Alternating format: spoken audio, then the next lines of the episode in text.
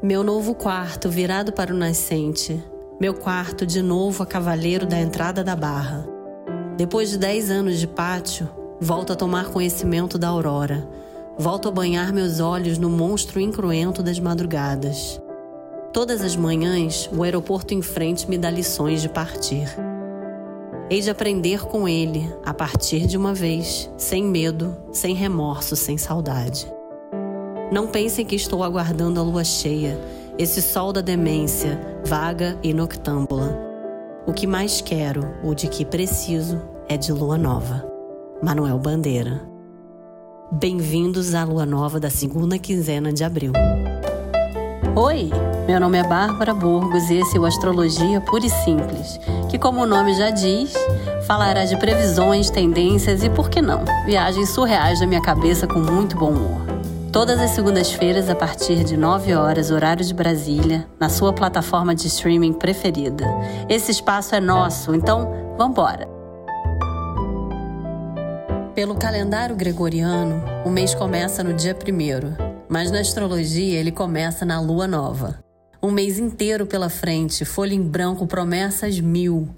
A lua nova não é visível no céu e, na sua representação simbólica, temos o tempo de semear marca o período de concepção das ideias, da criação, preparação, ainda nos bastidores.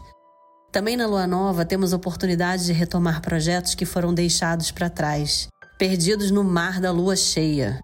Tempo de realinhar sua rota, dar uma mudada no visual, se precisar, até porque a mudança interna também está acontecendo, e esquentar os motores para um mês que vai ser, sim, muito agitado. Pois é. A lua nova se tornou exata ontem às 11h31 da noite, no signo de Ares, território onde o Sol ainda habita. Caminhando junto a ele, também temos Mercúrio e Vênus, essa última entrando em touro essa semana. Mais sobre isso em dois segundos. O mapa da lunação funciona como uma foto, um raio-x do mês.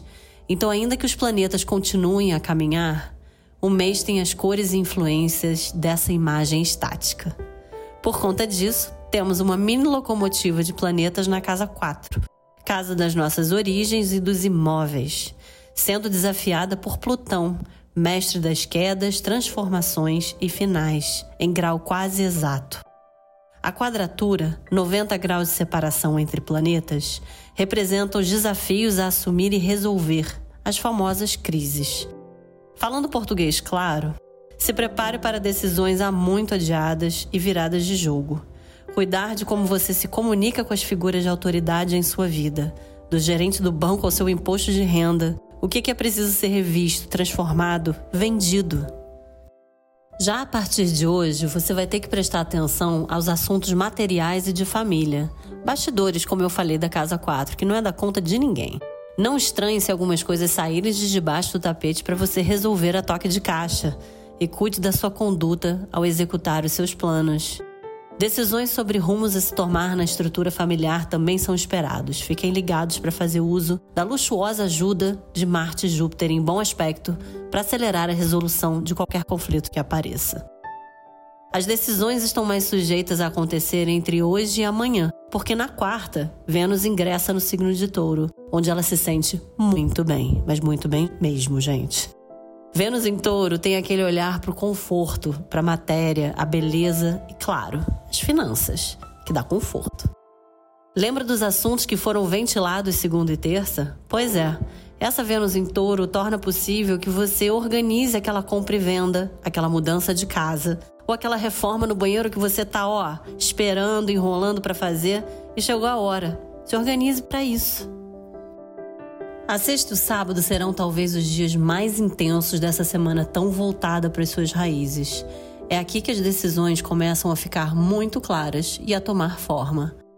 Sábado a lua vai estar em Câncer, o que reforça o sentimento de olhar para as suas origens, para sua família e seus bens.